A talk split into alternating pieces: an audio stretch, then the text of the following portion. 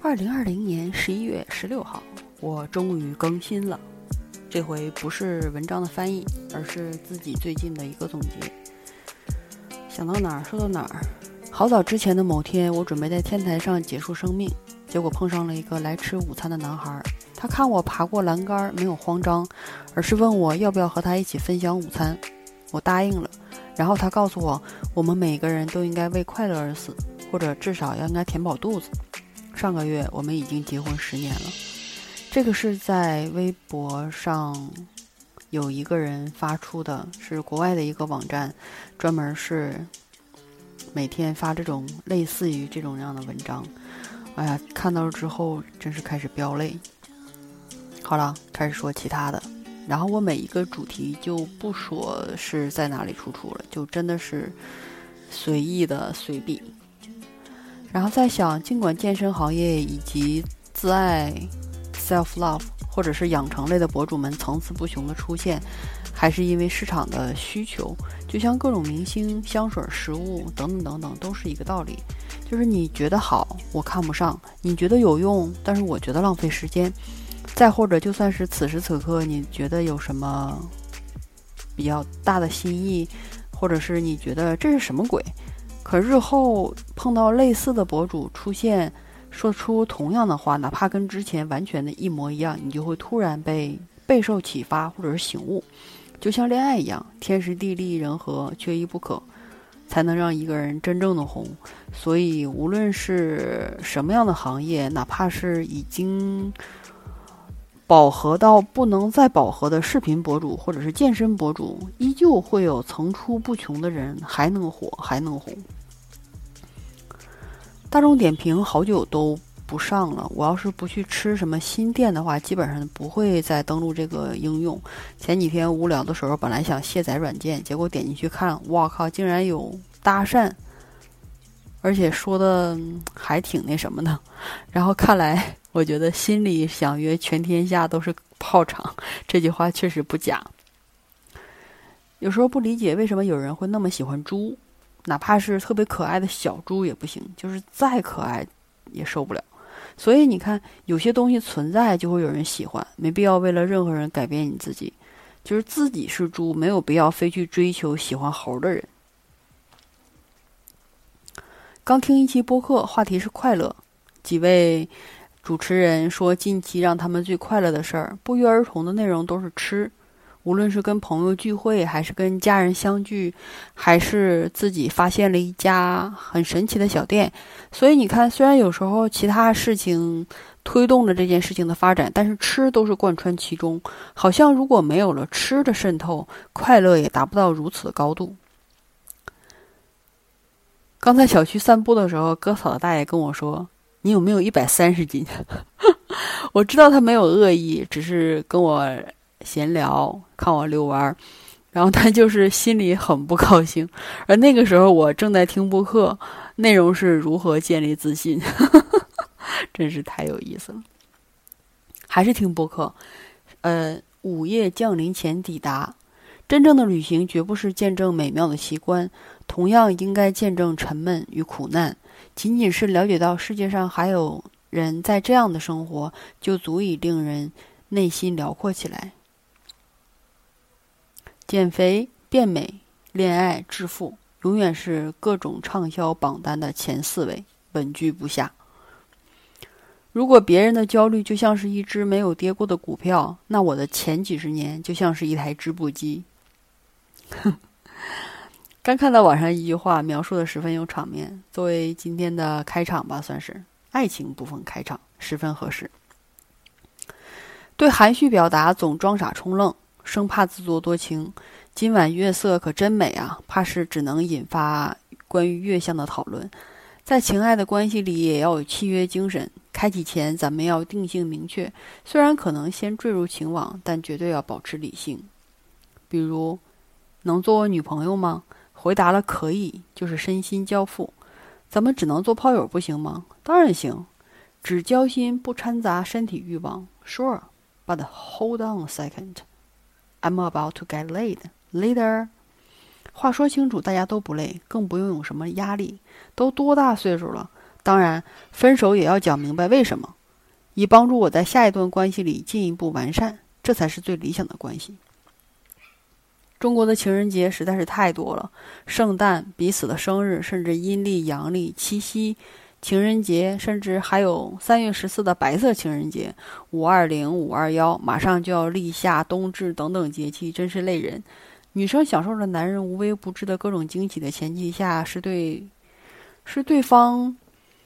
是对对方依旧的魂牵梦绕，老夫老妻，甚至连结婚纪念日、生日这种重要的节日都忘记的人说，不是日子不重要，而是人已经不重要了，真是太残酷了。多巴胺的分泌最长时间也就是一到一点五年，所以意思是大家以后过的都是激情褪去后的责任跟委曲求全，或者是某种妥协，再或者是一种懒惰。就像是懒得再找人了解，懒得再恋爱，懒得再牵手看电影，懒得再互相迁就，等等等等。悲观如我，很多人白头偕老，一部分原因可能真的是懒惰吧。现在的关系进入是如此的不容易，也是因为太素食主主义，不愿意相处，不愿意慢慢来。突然觉得恋爱好像炒股，喜欢追涨，而不愿意耐心等待潜力股的发光发热。就连长江电力这么不起眼的大盘股都十年都四年十倍，为什么大家都愿意去追涨？今天涨停，明天的热点这种垃圾股呢？忘了巴菲特还是芒格说过，一年十倍容易，可是十年一倍很难。在股市里，十人炒股，七人亏，两人平，只有一人赚钱。可是爱情也是一样啊。在感情方面，自己完全像个幼儿园的孩子，没有套路，没有技巧，也不想用力过猛，让双方都有压力，只有真诚、平等、听天由命。所以最终可能会得不到那朵期末毕业的小红花。如果我有魔法就好了，可以让 a lion kiss a deer。在恋人前塑造完美的人设是很累的，比如想承担云淡风轻。妩媚动人，要沐浴、除毛、淡妆，头发卷曲刚刚好，眼神恰如其分，勾人心魂，但又欲拒还迎。香水味似有似无，就像我在你的手臂的尖触碰，猫一样的无辜。还要克制情绪，激动时险些溜出舌尖的脏话，把卧槽变成卧天，老子换成人家，嘎嘎大笑，收缩为巧笑倩兮。不过这是让你喜欢的久一点，再久一点。但人老了，脾气怪了，直接抛出我早已破碎不堪的事实，十分过瘾。爱我的光鲜亮丽，就承接我的光怪陆离。喜欢摩天大楼霓虹灯，棚户区垃圾站就不看一眼了吗？都是城市的构造要件。这一手法还要过滤功能。有的人会礼貌性的耐心，品你的立体多面；有的人只想 cut the shit and hop on you。All right, all right. Your parents don't love you. What else? Shall we move on from this childhood trauma to you became a slut part？也有的人，他的真心是亮晶晶、砰砰跳的，他是你看到别处时的目光，可他存在的概率接近于零。然后，这就是我的 Tinder update。嗯，之前。的那个误会没有解除，然后就此就结束了。因为我一直处于减肥之中，所以也没有放旧照，所以我的各种 dating app 上一直处于这种搞笑的图片跟认真写的 profile 这么存在这么一个人。然后上个月匹配了两个，聊到了加微信的程度，有两个人，A 男二十八，小鲜肉，一米八八。我阳光帅气，聊的基本都是美剧啊、傻屌图啊，以及偶尔穿插点正常的话题，就是那种插科打诨的角色。一般这种都不能长久，但是苦于呃不是苦于，是优于人家的颜值，虽然只是侧面，但是我也不想删，颜狗。然后 B 男。三十七算成熟吧，但是又不是属于特别油腻的那种，属于年龄虽然大，但是心里很年轻，聊的也都很接地气儿，什么都可以说。有意思的事儿发生了，怎么说呢？我用了 Tinder 也算两年多了吧，中间有过真人照，有过傻屌图作为头像等多次操作，然后有过删号啊、重新注册等等等等等的操作，但却从来没有所谓的打引号的违规行为。直到上个月跟这两个人聊了一周左右之后的某一晚，怎么两个人发现都没有回复，不对劲儿啊！两天之后还是没有，我怀疑账号被屏蔽了，因为我有感觉不对劲儿，于是就测试了一下，就连那些一眼看上去就骗子的那种人，我都划了。然后无脑又划了一阵儿之后，发现确实有问题。就是女生无脑右滑是绝对个个都会匹配的，几乎吧。然后发现一个匹配的都没有，这是不太可能的现象。然后 B 男在资料里写了他的 ins 账号，于是我就加了，发了私信给他取得联系。他也很纳闷，我怎么突然从列表里消失了？然后我知道原来是真的给我屏蔽了。我这边显示一切正常，但是他们那个列表里已经没有我了。于是我就是为了找回 A，我重新又注册了做注册了一个账号，想要得到匹配。于是我在资料里写了关于我们两个之前聊天的内部梗，让他一眼看出就能认出是我。当然总算不负众望，好在前几个就是他，要不然我真是滑到疯。他也很好奇为什么我突然没动静了，于是我俩终于加了微信，好像瞬间解脱了，因为只有。加了这个，好像才不会被屏蔽，不会发生任何意外的事件，然后我们就会彼此的连接。我为何这么做呢？可能我觉得还是因为苦于颜值，反正客观的原因就是不想觉得这么可惜吧。然后这是上个月的事儿，然后就在两周之前跟 B 男吃个饭，两个人非常怎么说，decent 吃了两顿。一顿火锅，一顿，呃，一顿披萨，怎么两个人算是有话说？但是也只限于这两顿饭的所有的话题了。就算属于不讨厌，但是也绝对不来电的类型。人倒是蛮好的，也没有什么太大的毛病。就是吃完两个人吃完饭，两个人就是礼貌性的告别之后，也非常 默契的没有了联系。然后几天之后，我就把他给删了。然后 A 男加了微信之后，基本上不对，是天天有一句没一句的，无论是闲聊还是认真，都绝对会说上几句，直到现在还维持着这种关系。忘记了从哪天开始，什么话题引起了两个人突然发了彼此的照片儿？因为我之前是傻屌图，然后他是侧面图，我靠，那一瞬间我真是崩溃了。之前的资料因为它是侧面嘛。也没有，因为我也没有什么太强的目的性，就是觉得正常人就可以了，没什么期许。结果他的正面照是超级超级帅的一个男生，我的心跳当时自己都感觉到已经飙到了嗓子眼儿，因为幸亏是打字，所以要是视频我恐怕要是失态了。那天如果有人录像的话，恐怕我的嘴已经笑到了后脑勺，简直就像中彩票一样，这也太帅了吧！嗯，但是话说回来，虽然如此，我们却。非常默契的彼此都没有提出要见面的打算，而且他也时不时的会发来跟 Tinder 其他认识的姑娘的截图，跟我一块吐槽跟开玩笑。偶尔我们也会聊的比较认真的话题，他也会说当初跟前女友也是聊了八个月才见面的。虽然他理智的像个机器人，但是对于我们之间的默契，隐隐都会觉得对方可能是比较特殊的存在。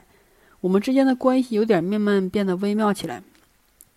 不同于我之前遇到的其他人，我们俩之间的关系是百分之九十八，我们是好兄弟，聊体育、聊健身、聊饮食，甚至 互相黑对方，然后还他还会发一些其他人的聊天，我们之间互相打趣。然后百分之二的时间，我们聊亲密关系，说彼此的感觉，偶尔撩一下，说些亲密但不过分的话。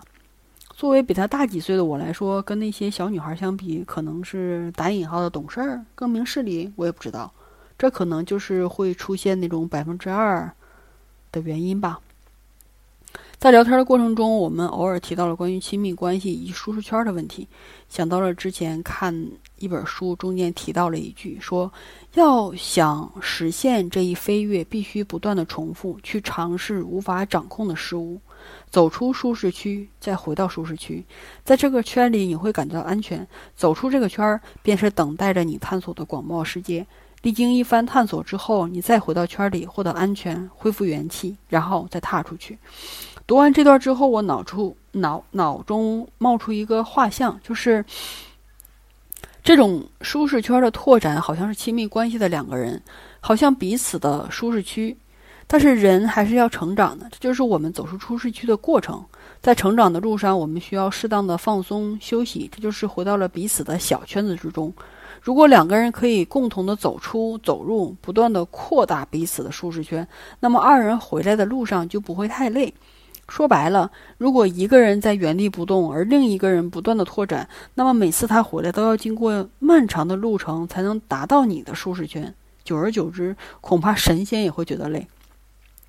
在对方不断扩大，在在对方不断拓展壮大，回来的路上越来越遥远的时候，你们就真的渐行渐远了。所以我感觉最好的亲密关系就是要共同进步，两个人的圈子都努力扩大边界。即便是想要放松休息，也只需要回头走几步，而不是长途跋涉，这样才会更加稳固，也走得更远、更轻松。当然了，听着后来这个账号我又删除了，无聊的，我无聊。有一次无聊又重新注册了，我发现当初为什么屏蔽我的原因。因为等我再次注册之后，没有多久我又被屏蔽了。有意思的是，我这次用的全是自己的头像跟认真的描述，我还还屏蔽，那就不太对劲儿了吧？于是我恍然大悟，这种就是我匹配率太低，而且我在短时间内，就是我集中一段时间狂刷几个小时，右滑基本是大概一百个人能有一个人右滑就不错了。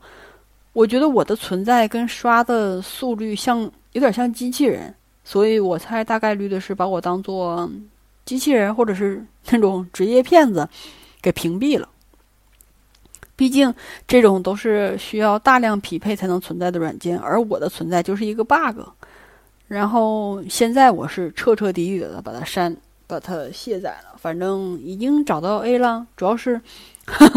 呃，主要是我之前的所有的资源都花干净了，毕竟玩了那么久，反反复复的都是那么多人，就是我无论重新注册、删除几次账号，每次划了的还是那么点儿人，所以也没什么意思，觉得是浪费时间，就算了。嗯，感情的事儿就稀稀拉拉的就告了一段落吧，剩下就说点其他的。之前在得到买过张老师的个人投资课，应该是年初的时候吧，忘了那个时候听过好多遍。为什么突然提起来呢？是因为最近自己的操作，因为时隔几个月，也就是前几天，我又重新听了一遍课程，发现原来我所谓的操作是从这儿学的，因为我根本没有意识到，结果反而竟然成了正确的做法，就是让我瞬间想到之前关于知识焦虑的问题。因为开始也有那种知识焦虑嘛，因为看完了好像不能随时拿出来使用，也很羡慕别人动不动就说出某某人曾经说过，甚至某某书中的金句。后来就完全放弃了这种拼命想要追求干货的念头，让书的内容 wash over you，得到那种喜悦跟升华，而不是得到拿出去炫耀，就反而记住了，然后继续说张老师的那个得到的课程。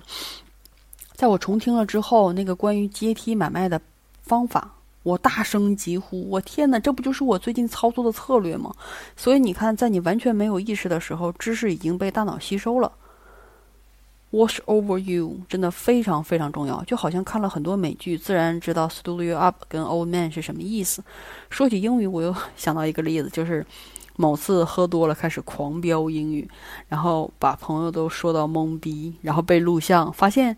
没有错误，而且比清醒的时候说的还流畅、更地道。说那么多废话，基本都是不是说那么多的废话，是没有很多废话。然后基本上说的都是日常的口语以及很多美国俚语的表达，尤其是关于很多词组啊。我当时怎么会脱口而出这么多词组，我自己都不知道是自己是否使用的正确。然后后来因为看了录像，我自己查了一下，发现我靠，每一个都用的非常的精准。所以你看，我多听多看，在大脑不经意的时候记住，比死记硬背更切实可行。然后最近这种体会也延伸到了一个看书，看书很多的这种联动带来的喜悦。因为之前跟一个神经科学的 PhD 聊到关于科学与脑神经的问题，提到了科学与自然。我记得之前在书店看到过一本书的封底，说的是。牛顿用三棱镜把光线分解成光谱，解开了彩虹的奥秘。但诗人济慈却批评牛顿，让彩虹诗意全无。我们不禁要问：科学与美可以共存吗？道金斯给出了肯定的答案。不仅是彩虹的美，自然界中所有的美都不会因此消失。而且科学像诗一样美，科学令人感受到那种惊人的奇妙，是人类灵魂能够驾驭的最高体验。想起之前费曼也曾经有过科学与美的经历，说的是美不仅在方寸之间，美也存在于更小的微观世界。科学只会增加花的美感和神秘感，人们对花更加兴趣盎然，惊叹不已。Ph.D. 大呼：“哇，你看的书好多呀！”瞬间眼神放光。我表面是开心，可是内心是羞耻的，因为我知道自己的几斤几两，而且我也只知道这么多，不能。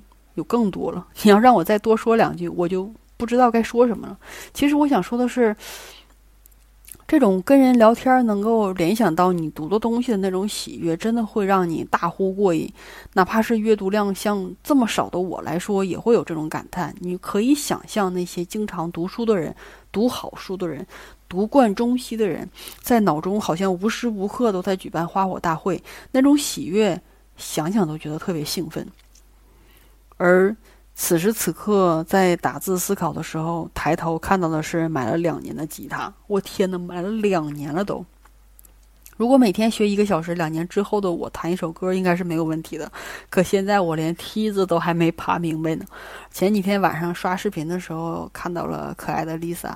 又看到了他跳舞的姿态，我那种神、那种力量感、那种性感的程度，让我也好想跳成他那样，哪怕学的差不多也也是好的呀。想到了之前看到一个英语博主写的一篇文章，说的话是：与其花很多时间和精力去凿很多前景，不如花同样的时间和精力去凿一口深井。爱好广泛无罪，但不分时间段、不看角色、不分主次的精力分配，却是不可饶恕的不自知。结合刚才读书的那段，我想，对于我来说，精力确实有限。我不能像年轻的时候面面俱到，以及虽然跳舞是很好看的，弹吉他也确实很酷，但是跟读书、跟学英语相比，我更青睐后者。因为就我自己内心最本源的来看，跳舞跟吉他。在我当初想要学的时候，就是为了炫耀。我非常坦白的讲，我想要在别人面前表现的我很酷，我很漂亮，我很就是面面俱到。而英语和读书对我来说是喜悦，是进步，是拓展眼界的方式和渠道。比起炫耀，我可能还是更享受英语跟读书给我带来的那种平静感。为了今天，我内心欢愉。林肯说过：“大部分人只要有足够大的内心，就能得到快乐。”如果这句话是正确的，那么为我们带来快乐的就是我们自己的内心，而不是外界事物。为了今天，我要适应环境，而不是让环境来适应我。我要秉承这种信念去对待我的家人、工作、朋友和我的整个人生。为了今天，我要保持身体健康。我要照顾好身体的每一部分，不让身体受到损害。我要多运动，让身体保持在良好的状态，成为我走向成功的资本。为了今天，我要加强学习，吸收有用的知识，让自己的思想丰满起来。我不能去胡思乱想、乱七八糟的东西。我要集中精力去看一些需要思考的书。为了今天，我要做三件事儿，对我思想进行锻炼。一是要做一件对别人有利的事儿。而不让别人对此知情。另外两件事儿是自己不愿意去做的事儿，就是威廉·詹姆斯所说的对思想的锻炼。为了今天，我要做个受人欢迎的人。我要注重自己的外表，穿得得体的衣服，说合适的话，做优雅的举动。我要注意自己对人的态度，宠辱不惊，不挑剔，不居高临下。为了今天，我要思考如何过好现在，而不是把整个人生的问题都放在一起思考。我们可以一连工作十二个小时，却不能一生都这么做。为了今天，我要做一个规划，定下每小时要做的事儿，因为这样可以避免行事草率和犹豫不决的问题。虽然我不会完全按照计划走，但是这个计划是必不可少的。为了今天，我要让自己放松半小时，安安静静的享受。我要让自己在这半小时里与神沟通，让自己保持心中有希望。为了今天，我要驱除心中的恐惧，不要排斥快乐，要让美好的事物进入我的内心，要勇敢去爱，坚信对方也会爱我。只关心今天眼前发生的事儿，明天或者是未来的担忧是完全没有必要的。该来的终究会来，提前担忧也只是平添焦虑跟烦恼，甚至也许你担忧的东西根本不会到来。世界上疗效最好的三种良药就是节食、平静和快乐。以上这些话来自卡内基的《人性的优点》。最近的睡眠质量真的像屎一样，动不动就只睡三四个小时，凌晨两三点钟醒来的时候就再也睡不着，然后就要么刷剧，要么就看视频，无聊的视频，要么就写东西，要么翻来覆去的躺着胡思乱想。这不想来想去，我就觉得，嗯，是时候该更新一下最近的状况了。因为播客之前看的文章都觉得不错，翻译的随便玩玩，好像在应付自己，在凑集数。自己的事儿好像完全都放在了一边，不愿意回想。哦，对，时隔数年，真的是时隔数年。我很早很早以前买的朗逸思听的终身会员，不知道怎么最近脑袋抽风，重新又下回来。登录了之后，发现之前的订阅跟收藏有一个呃英语早读。我重新听了一遍，发现时隔多年，他前面的那句话，直到今天，我故意上网看评论，去他的微博看下面评论，我才知道原来是 a little effort for every a little effort every day。我用朗音斯汀零点四倍的速度，我都没有听出来前面那个 a little effort，一直模糊的是 level level day。我天哪！我发现冬天了，大家只是想吃好的东西来囤积脂肪，温暖的过冬。最近播客的质量真是急剧下降，关注的列表的更新内容好像都是在划水。天冷啊，就是灵感的杀手。我发现小宇宙的收听机制的成瘾度跟游戏好像没有太大的差别，收听时长的数字就像一个鞭子，不停的抽打攀比的听众们。最近播客实在是听的太多了，耳朵开始莫名其妙的感觉不舒服，感觉是。耳朵要发炎的前兆，出门已经强制不带手机、不带耳机，散步的时候就是纯发呆。我感觉身体特别脆弱，动不动就是这儿不对那儿疼那儿不爽。我听播客的渠道包括苹果自带的播客、小宇宙以及 Acast 三种。按照收听时长来说，今年我估计有听六百小时左右，应该至少。看小宇宙有两千多小时的用户，我有点担心他们的耳朵。不对。个体差异，也许人家啥事儿没有呢。个体差异真是太贱了。呃，微博看到的说，世界末日那天，老王还在外面摆摊卖臭豆腐，我正在街上闲溜达等死，看到他凑上去，按老规矩买了五块钱的。老王找零钱时，我不紧不慢的把臭豆腐下锅，我坐在椅子上，愣着神儿看，老王等着臭豆腐冒着油光和热气。一个一个的夹到碗里，淋上了特调的酱汁给我。我接过来吹了吹，感受到里面的汁液汁水满罐。顺口问了老王：“世界末日了，你怎么？你还卖个什么劲儿啊？钱还有用？有什么用啊？”老王嘿嘿的笑：“没啥用，但万一有人临死前就想来这口呢？”我嚼了臭豆腐，问他：“那你死之前想干嘛呀？”老王说：“想见见这个人。”读完这句话，真是。不是说泪流满面完散，起码我已经哽咽了。之前看一个呃健身博主推荐两个面包，九十九块钱两个，那种所谓的低卡，呃，颜值是还蛮好看的，但是大小也就是女生握拳的那么大吧。我觉得健康的钱真是太好骗了。有些事一旦把时间拉长，很多事情都轻而易举。只是大多数时候，人们都倾向于用最短的时间干最多的事儿，结果回头一看，屁收获都没有。呃，淘宝这个八八会员今年增加了网易云音乐的年费，这八十八真是太超值了。而且，因为之前说，如果你的淘气值在一千块，不是在一千块，在一千分儿以下的话，你就好像需要八百八十八才能买到这个会员。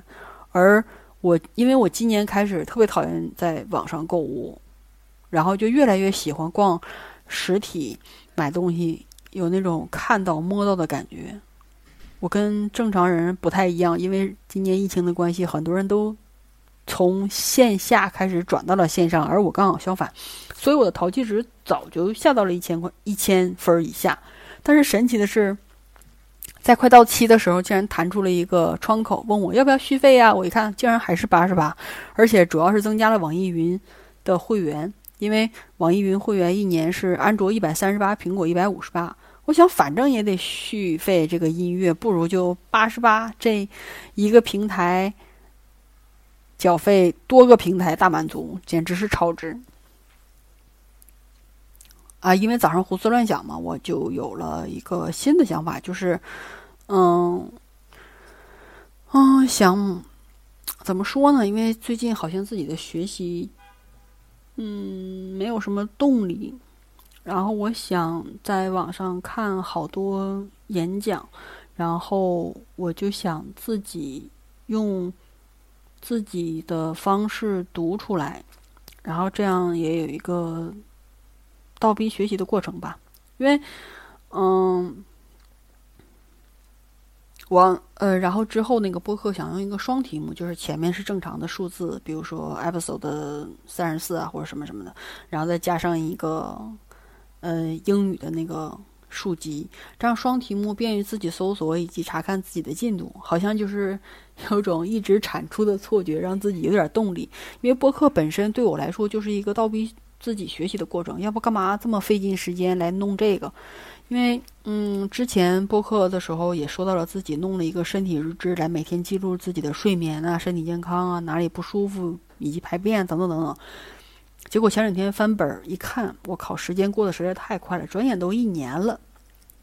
看着自己那个厚厚的记录，因为膝盖呃运动不舒服啊，哪天落枕了，哪个月经期延迟了，都清清楚楚的记录，就是真的是感叹这种记录简直是太美好了，也特别的珍贵。写这集提纲的时候是凌晨三点半。起床撒尿，然后脑子就开始运转，开始胡思乱想那些有的没的。就是本来是黑漆漆的，开始刷微博、听播客，结果看到首页推送的一个关于游戏的一期，被其中一个人的超长评论给吓到了，然后燃起了我想总结近期状况的这个想法。被点燃的情绪 有点奇怪，起因的是这个人的评论。是一条我六点一寸手机屏幕需要滑三下，就是快速的滑三下才能略过的一条超长的评论。当然内容我没看啊，它本身这种超长的评论，我本能的就是特别厌恶，只想快速的略过，然后关掉手机，躺在黑暗中想继续入睡，边自我审视：哎，我为什么会这么讨厌这种超长的评论呢？我为什么会？有这种特别强烈的厌恶感呢？我是厌恶这种文字特别多吗？不对，因为平时看书啊、看文章也不会这样啊。那我是厌恶这个人吗？那更不是，因为我们又没有什么交集，我们又没有在微博上或者是在那个播客中有什么观点上的差异。可为什么呢？于是我睡不着，就开始码字儿，梳理自己的情绪。我猜大概有两个方面吧。一个是从微博的大概率来看，这种超长评论基本上略过，就是百分之百是杠精，因为不愿意看他所说的内容，就以免自己生气，完全属于自我保护般的逃离。第二个就是，嗯，延伸到这个人，我翻看了这个 ID 对前几期这个节目的评价，也都是清一色的巨长无比的评论，真是让人震惊。我猜他应该是。真的很喜欢这个节目，以及对游戏产业是真的很有话说。于是我联想到了，不知道现实生活中这个人是什么样。可能有大概两个方向啊。第一个就是，之所以在网上有这种超强的表达欲，就是因为在现实生活中没有任何诉说的机会跟窗口，所以一旦开启了就无法关闭。就是终于有一个让我发泄的出口，我要拼命的释放。然后第二个就是现实生活中，他就是这样的人，甚至是有点较真儿，凡事都斤斤计较，争个你死我活的那种地步的人，哪怕是对有一点观点不同意，也恨不得能写个 paper 来反对你的那种人。无论他的观点是对是错，但是只要你跟他的观点意见相左，他就会用这种方法来抨击你。我觉得这种方这种人挺可怕的，我都会极力避免。当然了，就是我对这种人有一种刻板印象。所以，这种超长评论，我本能的就会觉得，现实生活中一定是第二种情况。就人真的很奇怪，不是说，不是说别人奇怪啊，是我奇怪。我希望对方是认真的，但是又不想过于认真，就是过于认真就变得较真儿了。就是虽然。比如说，虽然我很喜欢处女座的爱干净、有条理、做事认真、不需要别人操心，但是也真的非常讨厌他们那种抠字眼的感觉。就是比如说，嗯，现在是三点四十八，我倾向，或者是大多数人都会倾向啊，快四点了。别人问，而处女座的人或者特别较真的人就会纠正，现在是三点四十八分，今天的天气阴，他们会纠正说这是多云。较真的人对某方面的严谨。是没错了，呃，如果没有这些人的优秀品质，科学也不会如此进步，对不对？但是在生活中，这种较真的人就是很让人心烦。也许有些人可以适应，但是真的不适合我。现在拿起手机开始翻看、寻找微博，看一下时间线上没更新的那段时间，自己都有什么想法，都做了什么，寻找一下思路。哦，对，之前说到那个身体日志，这个有点意思。就是我减肥了一年，结果 跟一年前的数据一模一样，搞笑了。嗯，但是经过这一年呢，我得到的总结就是，你真的无法跟自己的身体欲望相抗衡。比如说，很多人都用，比如说两三个月、四五个月来瘦了好几十斤，但得到的结果基本就是大幅度的反弹以及暴饮暴食，就。跟我现在状态一样啊，一次的大吃特吃，然后就开始自我厌恶、自我悔恨，然后就是觉醒，痛下决心，下次一定不会，我一定要好好的控制饮食，我一定要好好锻炼，结果还是不停的重复这个过程。像奥运我是不敢的，因为，嗯，怎么说呢，就没有这个勇气，我不敢真的是每天都放开了吃，想吃什么吃什么，然后让自己恢复到一个之前的。健康状态，但是我现在就是属于这种陷入怪圈却无法自拔。我的身体现在属于什么状况呢？就是每次吃完饭，我的胃是非常满的，我的肚子是特别鼓的，但是我的身体却非常非常的饥饿。就是我想，没有经历过这种状况的人是不会理解我的这种状况的。怎么好像说的特别矛盾呢？而且，因为现在这种反复的状况，我的体重基本上是不变的，真的就是变成那种打引号的理想体重了，就是 set point。无论是我的多吃少吃暴吃，基本上就是维持我现在这种状况。奇怪的现象就是，有时候我尽管吃的非常非常少，可是还是那种腹胀的感觉，特别严重。追踪了我的饮食变化，就是应该不是食物导致的胀气问题，我怀疑是自己的肠道菌群失调导致的。于是我就还是各种看资料啊，发现很多时候不是你想吃，不是你的身体想吃，而是你的肠道菌群想吃。就是不健康的人，往往他们的肠道菌群也是非常不健康的。就是为什么很多瘦子，他们好像吃多少都不会胖，多半是因为肠道菌群比较厉害，或者是比较健康吧，应该这么说。呃，之前，嗯，BBC 有一个纪录片，就是追踪胖瘦之间的个体差异，就是为什么瘦子怎么吃都不胖。于是找来就是两组对照组嘛，胖子和瘦子，让他们吃下吃下同样多的卡路里，然后强迫他们每天不允许运动。一段时间之后，当然肯定大多数人都胖了，但是胖的程度却完全不一样，体重增加的方式也不尽相同。有些人增加的全是脂肪。有些人甚至还起到了增肌的效果，可是大家都知道，肌肉是很难生长的。正常，大家需要很多的力量训练才能增长一丢丢的肌肉。嗯，但是这些人，有些人就是，呃对照组来看，有些人费了九牛二虎之力才达到的目标，你要多吃，你要多练才能实现的增肌。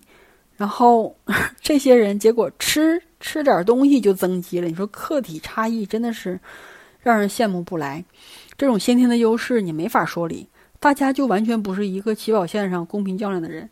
所以减肥的方法尽管多种多样，每个人好像对不同的减肥方法都有所效果。就是不管怎样，你要寻找一个适合自己身体的最佳方式。反正我目前是没有找到。对我来说，生酮不行。虽然我特别爱吃肉，但是我也爱吃碳水啊，所以低碳肯定是走不通的。唯一方式就是均衡饮食，吃你爱吃的，吃你想吃的，吃你愿意吃的。终极的解决方法就是减少摄入量，原来的总量减半。可是，如果量少的话，你就会饿呀。那一旦饿，又无法控制自己了。比如说我现在，在我。说这期播客的时候，我的脑子里还是想着吃的。你说，在现在食品这么丰富的环境下，还能让一个人有饥饿感，恐怕只有减肥人群才能体会到了。很多影视剧都会描述这样一个场景，比如说几个人荒岛求生啊，但是岛上什么都没有，等到救生船到了的时候，只剩下一个人了。没错，就是饥饿可以让人做出非正常人的举动，这是本能。这是求生的本能，这是人必须生存的本能。就是你无法靠所谓的自律来控制自己，你甚至无法用什么所谓的道德来约束，就是人的本能，你完全不能违抗，否则就会让你加倍的补偿。我觉得身体是一个特别精密的构造吧，不能说是仪器啊。就是由这个联想到，就最近看了一部纪录片，叫《沉重人生》。说的是那种超级大胖子，每个人大概都在五百斤、五六百斤左右。然后为了让自己，呃，做类似于缩小胃的手术，而做到之前一定要瘦一些体重，让身体维持一个相对健康的状态，以便能承受这个手术来带来的风险。要不然，太胖的躯，呃，太胖的躯体没有办法移动，肚子的赘肉，呃，都已经快拖地了，而且。他们腿上的肉已经肿的，就是显得脚特别特别小，就是很多人都无法行走。哪怕是你可以走，也是为了吃、为了上厕所、为了不不得不洗澡的情况下才会下床。哪怕是我们日常简单的上厕所、擦屁股，也变得不得不需要让人帮助才可以完成。就是一方面是胖的无法呼吸、不能自理，然后另一方面还在拼命的吃垃圾食品。就是以往的观点，我们肯定会说。嗯，你多运动少吃啊！这说出这种话的人，真是站着说话不腰疼。就是每一个人都有不一样的状况，无论是家庭环境还是身体运作机制，都有着天与地的差别，不是简单的说少吃多运动就可以的。在纪录片中，他们一边痛苦的生活，一边在吃中得到短暂的快乐。你。就是看从头到尾看了之后，你了解了他们，几乎每一个人都有着让人痛苦的过往。但是相同的一点都是，就是大家都是通过食物来抚慰自己受伤的情绪，就是越难过越伤心，越需要食物来疗愈自己。慢慢的，也只有食物才能让自己开心一点。明明知道自己已经非常非常不健康了，甚至这么做是在把自己推向死亡的边缘，可是还是完全控制不了自己。别说他们，就连我，属于那种，嗯，周围所有人都看着你是正常的体重，但是你自己却不满意的那种状况下，我还是控制不了自己。这就是人类的生存本能，你就是无法控制，就是无法逆转。像自律这种鬼话，就真的让他去见鬼吧！面对这样的肥胖人群，都是恶言跟嘲讽。但是你等你真正了解他们的内心，了解他们的痛苦与挣扎的时候，是无论如何也骂不出口的。当然，我指的是一般有同理心的人，不是那些键盘侠。他们的体重是，嗯，我大概算了一下，就是哪怕一动不动，也要至少来三千五百卡左右的基础代谢。的热量来维持他们的基础代谢，就是身体运转。正常的女性身体基础代谢也就一千三左右。你说在纪录片中，他们每天的摄入量，大部分人都在六千到一万卡左右。吃的东西基本就是披萨、炸鸡、塔可、芝士等高油、高盐、高碳水的热量爆炸的东西。那种小零食啊，像士力架啊、什么巧克力啊、糖啊，都是床头的常客。他们甚至还会给自己准备零食包。更甚的是，就是为了不让家人觉得自己吃的多，在点外卖的时候还会多点很多东西，然后把它藏在自己的包里，等家人离开了之后，自己再拿出来偷吃。就是这种感觉，我太理解了。嗯，然后说回肠道菌群吧，就是这些人常年吃垃圾食品，我想他们的肠道已经变得跟其他人完全不同了。因为我之前看资料显示，就是肠道健康的人。真的会决定一个人的胖瘦，就是你吃越多的垃圾食品，你的肠道就越不健康。但是越不健康呢，就越要求你的身体必须吃这些东西，就真的是恶性循环。就拿我自己来说，就是我吃了一段时间的零食、披萨、炸鸡之后，我以为我 cheat day 可以一顿，可以一天，但是你不知道的是，你完全控制不了你之后几天。还有欲望想继续重复，你完全控制不了自己的想法，就是减肥真的非常非常难，真的非常违背人性。哎，行了，不说减肥了，说点别的。啊，因为我，嗯，七月一号的时候捡到一个小流浪猫，然后是因为晚上去超市的时候碰到它嘛，然后就晚上抱回来了。现在转眼已经十一月份，它已经变成一只大猫了。因为当时捡它的时候就不是小奶猫，就比较大了。那天看着它跳上桌子，到处闻闻玩玩，感觉时间过得可真快。它从当初的小柔软，现在变成了大肉球。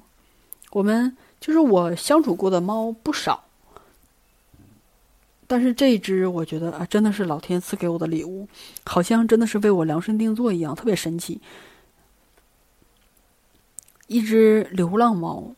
真是如此美好，我就是每天看着它，观察它的行为，就绝对是我的快乐源泉。有时候看着它自己玩的时候，因为速度过 跑的速度过快而滑倒而发出的让我雷鸣般的爆笑，就是现在在我回想那个场景的时候，我都能让自己笑出声来。它真的是个小天使，而且每次我洗澡之后，它都在。门口守着，然后等我打开浴室门之后，它就跑进来，蹲在花洒下面观察那个水滴的掉落。有的时候能蹲一两个小时，就是默默的等待观察，然后用可爱的那种小小毛球爪爪，然后抓那种下了抓花洒掉下来的水滴。于是，在观察中，我也想到了很多，甚至我感觉要从小喵喵的身上学到点什么，就是。新鲜感，永葆好奇，亲密感虽然好，但是适度分离有助于感情甜蜜。彼此给大家足够的活动空间，互相不打扰，学会享受。嗯，小喵喵特别爱晒太阳嘛，然后自娱自乐的能力以及耐心。虽然我观点有重复，但是我也要这么说。嗯，尤其是耐心。有一天早晨，我不知怎么的就抱着小猫哭了一鼻子，因为我们是分开睡的嘛，它在客厅睡，然后我在卧室睡，互相不打扰。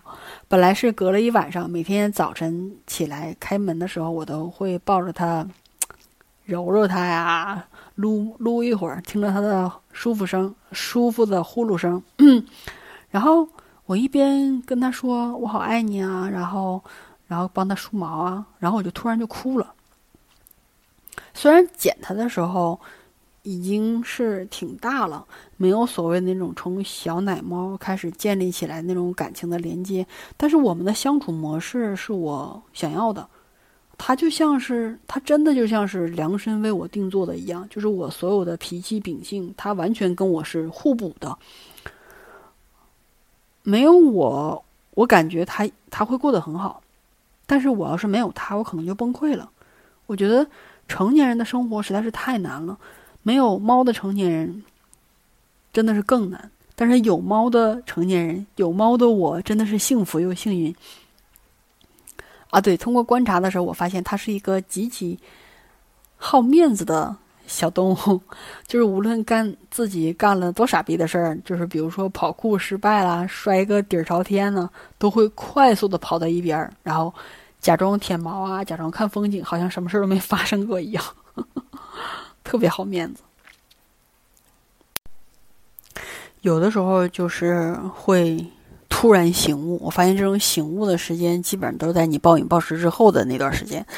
然后我前一阵儿醒悟有那么几点，就是珍惜已经拥有的，明白你生命中的优先级，能够让你快乐充分，能够让你充实快乐的方式，只有你自己可以创造。然后做自己，不要营造所谓的虚假人设，对之后的关系，哪怕是朋友啊、恋人，都没有什么好处。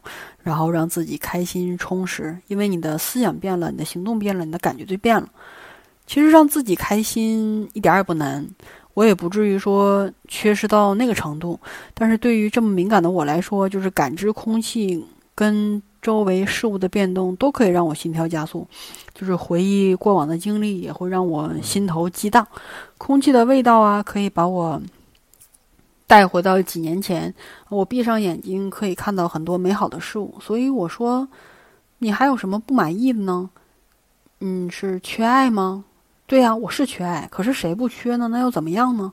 自给自足难道不是垂手可得吗？甚至无人代替吗？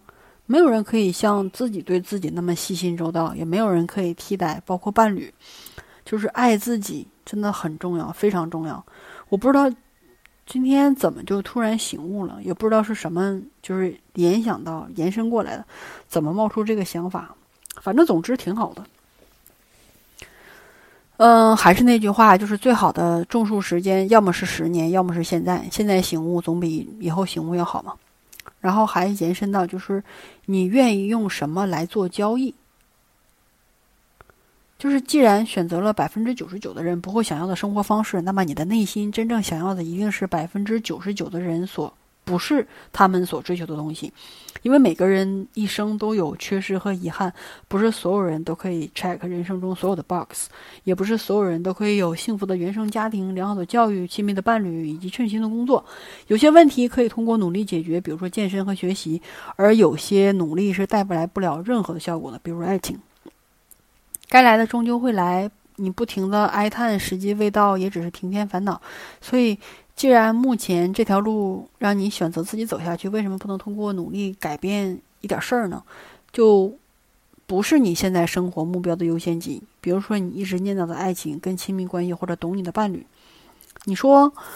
嗯，听得上不乏有很好的人。当你遇到了你觉得自己胖不够漂亮，所以没有得到那个心仪的人，可是回头来看，一边说着没有人注意你的内在美，一边吃着垃圾食物，一边感叹亲密关系的缺失，陷入了这种无限的恶性循环，就是属于那种越没有爱情越吃东西，越胖越没有人理你。换句话说，你的内在也不在于，也不像。呃，简历里那样多么绚烂多彩，让人不停的想要追寻。的确，你不笨，或是比一般人强一点，但是你自己的缺失是什么？你自己不明白吗？就是凡事是浅尝辄止，比白纸强，比入门还差。英语如此，健身如此，甚至想学吉他、滑板、跳舞，之前的日语、西班牙语、意大利语都如此。就是一个人虽然孤独沉闷，但是一个人也是学习的最好时机啊！你既没有饭局，也没有借口，安静的学习环境，良好的健身资源，为自己提供的东西都满满当当，得到大大的满足。可随之而来的是什么呢？啊，要想清楚什么是自己想要的，的确就是你缺失了别人的爱，你没有了伴侣，没有父母，没有朋友，你这样的人有的是，有的是。可是别人是怎么扛下去的呢？起码你没有抑郁，起码你知道你可以找咨询师，起码你可以看很多影视剧笑出来，起码你还有小动物抚慰心灵，起码你会思考，你会复盘，起码你没有原地不动。这么多的起码，我相信你已经超过了大多数的人。而此时此刻坐在面前的你，我在想，我到底想要什么？我不记得有多少次想象着，呃，如果跟魔鬼有一个交流，有一个交易的话，我会想要什么？我想要，我想要财富吗？对我想要财富，但是如果你要是想交换的话，你需要，呃，跟魔鬼用什么条件来交换呢？我想了一下，就是比如说，我想要财富，我可以孤独一生；我想要留的英语，我想要健康的身体，我可以孤独一生；我想要巴拉巴拉巴拉，我可以孤独一生。你看，在我打出这些东西的时候，我简直都震惊了。原来我的心底对于孤独一生，我是多么的不屑一顾。我可以拿我想要的东西。去交换，原来我就是口口口中心心念念的缺失，这些其实一点都不重要。我不肯拿我的生命缩短几十年来换取所谓的财富啊，什么特异的功能啊，我也不肯用自己身体的一点点的不舒服来换取那种所谓的奖励。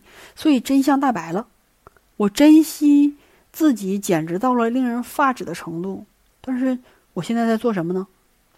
我现在做的完全就是跟我的最初的意念背道而驰，所以你的优先级不是伴侣，也不是什么所谓的亲密关系，也不是等等的 bullshit，而是健康，是活得久。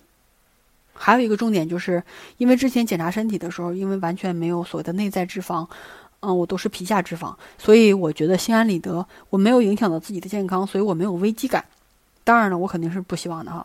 我只是说一下这方面，可能是我，嗯，内心懒惰的一个潜在的因素。总之呢，这么灵魂拷问之后，我的优先级就出来了，就是第一健康，第二英语，第三快乐，就这么三点。